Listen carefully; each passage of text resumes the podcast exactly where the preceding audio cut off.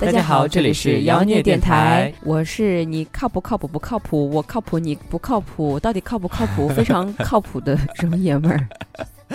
我是大家觉得我很靠谱，其实我觉得自己一点都不靠谱的那一份。谁觉得你靠谱啊？瞎了是吗？对啊，瞎了，聋了，怎么地了？嗯，今天我们来聊聊靠不靠谱这件事情。嗯，因为今天是属于职场篇啊，我们讲是职场。OK，不是你的对象 靠不靠谱？大家不要每次就想到这种东西都会往就我们电台就只有两种，一种是情爱，一种是污。但是我们电台是非常长知识的，对，专门供那些职场的新手给你们提供一些建议。而且现在是四月份。很多人已经在写论文了，嗯，今年要毕业的基本上已经在同时忙着论文加上找实习工作了，开始。对，今天就我们不会去着重讲某一个技能，因为作为一个职场的新人的话，在新去的那个办公环境里面的一个第一印象是很重要的。是你给你的同事是什么印象？你给你的老板是什么印象？对，这个可能没有办法立刻从某一个工作技能去展现。作为新人，其实你很难够全面的去对全方。某一种技能，除非是做代码的啊，但是更多的时候，尤其是偏商务方向的，它是属于开始不会有特别多的直接的。任务给你，更多的是属于偏去快速的融入这个环境，去了解整个的业务发展，打打杂、倒倒水啊，就更多是。所以说，今天我们就聊一聊关于如何去判断一个人靠不靠谱这件事情。对，很多人会觉得我很靠谱啊，朋友、同学都是这么说，我很靠谱的。我每次吃饭都付钱啊，我们从来不迟到，接女朋友天天接啊，从来不欠钱啊。对啊，就这种其实跟职场。中的还是有差别的，包括你自己对于你自己的感觉，跟别人对你的感觉也是不一样的。是很多在职场上，人家只是可能看一个小的细节，对，或者是你的一句某一句话，对，就会让别人觉得你整个人都不靠谱。对，所以这些东西是需要去注意的。是，给你举个例子啊，就不说靠谱这件事情，嗯，就比如说是爱干净这件事情，嗯，有一次一个女生吧，可能看到我一个朋友，她没有洗手，又有一个朋友是吗？他出厕所没有洗手，然后那个女生就很诧异，一进那个办公室就跟我们大家都说：“呀，他还是好像是处女座呢。”我那个朋友也是处女座啊，都不洗手的了。然后就自此整个办公室就没有觉得他干净过。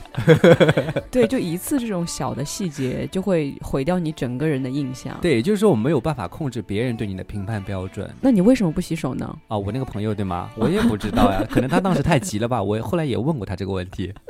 好了，我们回来讲一下。靠谱的这件事情，就是希望大家能够通过我们这期节目之后，能够多思考一下关于如何作为一个职场的新人，成为一个别人眼中靠谱的人，对，要注意哪些东西？对，其实一般靠谱的人在职场上，你到后来会越走越顺，对，反而是你给人不靠谱的感觉，你会觉得别人处处给你穿小鞋，是不重用你，不重视你的才华，对，为什么呢？你有没有反思过？就是因为你给别人不靠谱嘛，人家怎么敢把工作交给你啊？我这关乎到公司的。大的命运的问题，对，所以你越靠谱，你会发现越得到信任，在公司的地位包括职位也会稳步的向前，所以这个靠不靠谱的感觉非常非常重要。嗯，那么讲到靠谱，第一点，在你还没有跟人接触的时候，嗯，你自身带来的一些习惯，嗯，包括一些特特征会给人留下的一些关于靠谱或不靠谱的印象。嗯，比如说，比如说上班。迟到这件事情，对，那我们两个真的非常不靠谱，真的呀。可能有一些工作，比如说是那种程序员，可能还稍微例外一点，他们是属于通宵加班那种，还特殊一些。那通加班，你可特殊，公司会有规定说你通宵加班，你第二天可以晚点来。对。但是按照正常的那种工作流程的话，你如果无缘无故迟到个几分钟啊，半个小时啊，其实会给人很不靠谱的感觉。就这种 be on time 的这个文化，其实。在全球，尤其是 game business 的领域里面是非常重视的。嗯，所以很多人会觉得啊，早上九点钟就要上班了，累死了，要赶地铁，你怎么不能理解理解车上有堵的情况呢？然后能不能呃还要算我这个 HR 还盯着我？就这都是借口。为什么会让人家留下不靠谱的印象啊？原因不是在于你真的是早到了一分钟，还是只迟到了一分钟？嗯，原因是在于当你跨入那个办公室门的时候，如果说。你一看，哎，我还有一分钟才到。嗯，那你往往是比较平静和稳重的走进去的。嗯，但如果说你是开那个地铁门冲刺，对，冲刺，哇，还有一分钟，然后我要跑三百米，然后再坐上一个电梯，然后坐上五楼，这个时候你进办公室的状态基本上是属于的，然后哦，终于没有迟到，就这种感觉，所以就给人的那个印象就是哇，他每天就是这么风风火火的感觉。就以后如果说给他做任务的话。是不是他也是这样子的？包括在老板的眼里会觉得他是不是很喜欢去赶那些 deadline？嗯，之前我在纽卡纽卡斯尔做服务员的时候，这个其实也很很明显。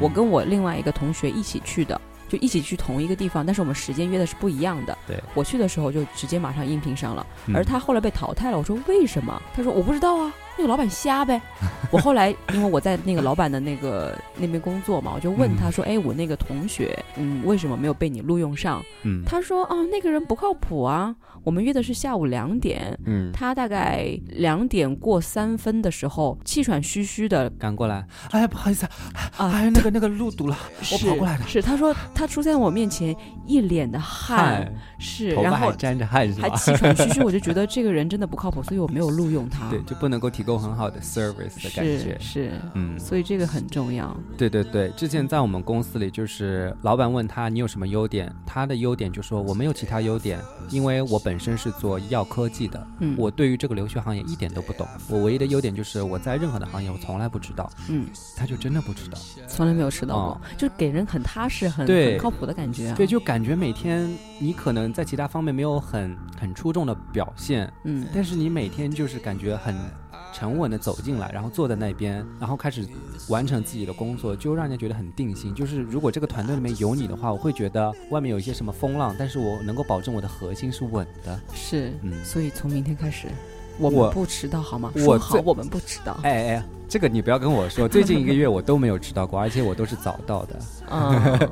最近一个月我迟到次数少了，是大概两三次吧。嗯嗯，所以给那些即将初入职场的人，即使在你没有跟人家建立交流的基础之上，其实你已经开始在给人家留下是不是已经靠谱的这么一个形象了。对，当然可能很多时候啊，第一周你很新鲜，第一天。啊早到半个小时，对，然后第二天就是早到十分钟，第三天就是。好累啊！迟到一分钟，一个月之后迟到半个小时，就是扣吧，反正也扣不了几百块，就不要有这种心态。对，这个不，其实不光是钱的问题，真的是会给人你靠不靠谱的这种感觉。对，第二类就是当你开始跟人去沟通的时候，这里面在职场里面一般会涉及到两类嘛，大多数一个是同事，嗯，还有一个是上级。那因为我们讲的职场新人就不讲对下级了。啊，因为为什么要会要讲到这两类人？是因为你再去晋升的时候，嗯，基本上有一点小外企背景的，可能都会有一个评价表。除了你自己跟老板说你为什么值得被提升之外，嗯，基本上老板会去跟你的其他同事会去聊，哎，你觉得这个人好不好？你给他打几分？嗯，还有就是老板自己对于作为你的上级也会给你打一个分。最后去看，哎，哪一个 candidate 会脱颖而出？嗯，这个其实作为问其他同事对你的评价的时候，这个更多考验的是一个 teamwork 吧？对，会了解到平时你真实工作状态上的一些问题，包括在这个团队上融合的情况啊。对，那关于讲到这个团队里面的呢，就会有今天讲一个典型的这种不靠谱的例子，就是关于答应别人的一些请求。你可以举你之前的同事的例子。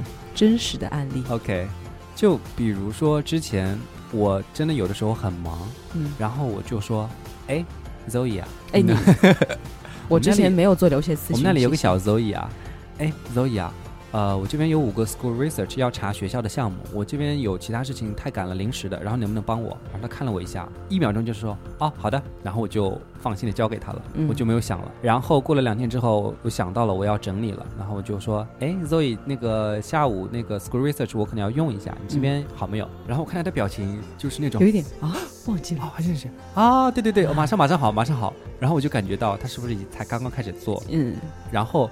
得到他给我的反馈，就是他给我做的 school research 之后，嗯，我就不得不再重新做一遍，我就只能跟客户说，不好意思，我这边可能有点临时的事情，你可以稍微晚一点来嘛？嗯，因为我再重新做一遍。嗯，但是我又不能做的很糟糕是吗？是，但是我又不能够直接跟他立刻就说你怎么做的这么差？因为毕竟人家是帮我的，但是可能在我的心里面就会觉得这个人不靠谱。对，就你是临时帮我做的一件事情，而且做的不好。嗯，我觉得这个问题其实涉及到你如果真的很忙，嗯，抽不出时间的话，你一定要勇敢的 say no。嗯。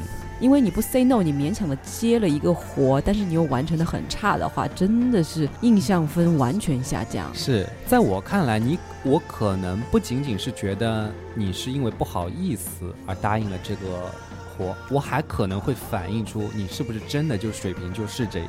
嗯，对对。所以有的时候你如果不能够接、不想接这个活的时候，你应该要说不。嗯，关于这个 say no 的能力，其实。很多呃心理学家，包括教育学家，他们在研究，因为很多小孩子啊，嗯，在成长过程当中和父母沟通过程当中，他说不，父母就会摆臭脸是吗？对，就会打他骂他，说你怎么能说不呢？老子就是法，你要听我的。是，但其实后来会从教育的角度去了解，就会觉得其实小孩本能的 say no。他其实如果培养成一种习惯的话，再加上后天家长把他往正确的方向上去引导，嗯，其实对于以后的职场，包括生活、情感，其实都是一个很好的一个能力。对，现在很多中国的孩子其实不太敢 say no，是一个很严重的问题。嗯，不光是职场不敢 say no，情感上不肯不肯 say no，连对自己的朋友啊。身边的一些陌生人都不敢 say no，这样是很危险的。对，你自己就是这样一个人吗？要反省一下 啊！就是老好人，以后再也不了。就受伤害的都是自己，你自己会受遭受到非常非常多的一些，其实你没必要去经历的一些操蛋的事情。是。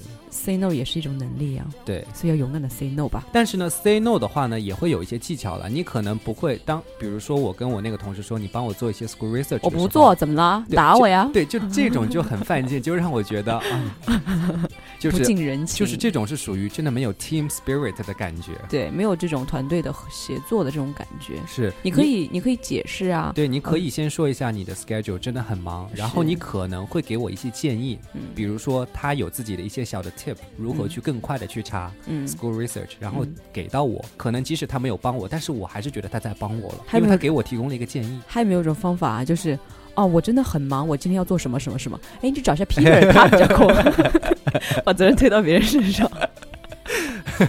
对这个的话，如果是比较好的朋友是 OK 的了。但是讲这个话题呢，就是在于跟同事之间，因为其实比老板的沟通要多很多。是，所以在这个讲到 team 的时候呢，一方面我们要很注重 team spirit 的一个重要性。嗯。但是在这个过程当中，真正的能够达到一个 team 很和谐，并不是说你什么忙我都要帮。对，这个时候反而有的时候会拖工作进度的后腿。对。如果真的帮帮不上忙的话。是是是。所以如何？的去拒绝一个人，然后比较优雅的拒绝你的同事，然后同时又能给到他一些小建议的话，其实也是能够让人家觉得你是不是一个靠谱的人。是，嗯，是。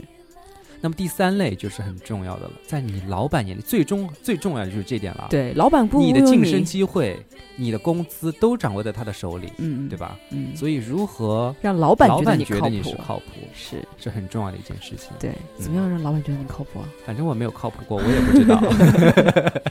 那一般来说的话呢，老板可能叫你谈话，会有几类事情。嗯。第一类是你犯什么重大错误了，要找你谈一谈。嗯，有什么过失工作上？第二类是。你工作最近表现不错，可能是口头表扬一下，对，再加上想要给你做更多的任务。然后第三类的话，可能是啊遇到问题了，遇到问题了，可能想要做一个，你是做一个比较了解某件事情的人，去问一下你的想法。嗯，主要的话呢，可能还是是属于会问你一些问题。一般员工，尤其是下属，他第一会反应的就是啊，为什么叫我？我又要加班了，为什么要做这件事情啊？没有意义啊！对，又不能给我加工资，我也不好意思提，怎么办呢？然后心里面就抱怨，就抱怨，然后开始跟同事也抱怨啊，怎么办？又是我啊！你们那好的可以下班去逛街了，我呢？对啊，其实很多人身边很多很多，我之前经历过很多很多的同事。都会有这样的情况，他们第一反应就是我为什么要做这件事情？对，这件事情为什么要做？都是会反问老板的提供给你的问题。嗯，但是这个时候，其实，在老板的角度来看，会觉得你非常不靠谱。嗯，我们要要需要培养一种什么样的思维习惯呢？这种习惯就是，当老板提出一个问题的时候，你的思维应该是想的是。怎么解决这个问题？就是英文里面有一个单词叫做 problem solving skill。嗯，问题来了，你第一反应应该是哦，有一个问题在，我应该怎么去解决这个问题？嗯，而不是首先立马去质疑为什么会会为什么会有这个问题？为什么会有这个问题？对，为什么会让我来解决这个问题？嗯，这已经有一段时间已经在浪费了。嗯，然后你的确可能有的时候是发现这个问题或者说解决方案是不对的。嗯，但是老板的点是在于，如果你跟我 say no。了，那你也给我另外一个 backup plan 和你的想法，嗯，你就光跟我说这个是不行的，这个方案绝对不行的，嗯，从我们现在的数据上来看，这是跑不通的，嗯，那就不行了，就觉得老板觉得你能力不行啊，对啊，嗯，就会觉得那既然你不行哦，你表达你的观点了，那你能不能给我一个更好的 idea？嗯，因为这个问题的点还是在的，嗯，老板他会觉得你如果是真的靠谱的，那你会表达你的观点。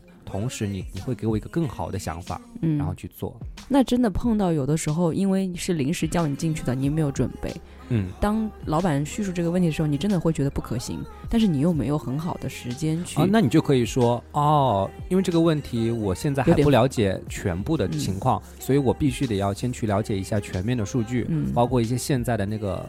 情况，然后我比如说明天我来跟你讲一下我的想法，嗯，就这是 OK 的，嗯。就是老板也不期望你叫你立马立马你给我一个解决方案，这个不是的，嗯。就他关键还是要在他在他看来，他会觉得你的第一反应会体现出你的工作态度，是。工作能力，还有你整个人是不是靠谱这么一个形象，在他心里面。我之前就是有一个给人感觉特不特别不靠谱的人，嗯，我现在回想起来，每次。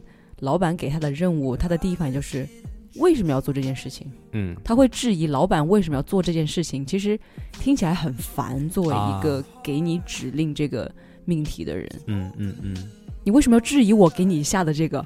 你质疑我有什么用呢？我还要解释我为什么要做这个东西。但是我的职责不是给你解释我做这个原因的契机。对，因为我站的角度跟你不一样。是，所以这个时候你直接去解决问题就好了。嗯，所以啊，我们今天就是从。从自己的一个小习惯、小细节，到跟同事的沟通，还有跟老板的沟通，三个方面取了三个小例子，然后跟大家讲一讲，如何能够成为一个靠谱的职场新人。是有的时候这些东西也不是一时半会儿能够改的。对，因为很多时候我们刚刚从学校里出来，会有很多坏毛病，你知道吗？对啊，学校、大学都是给人干嘛的？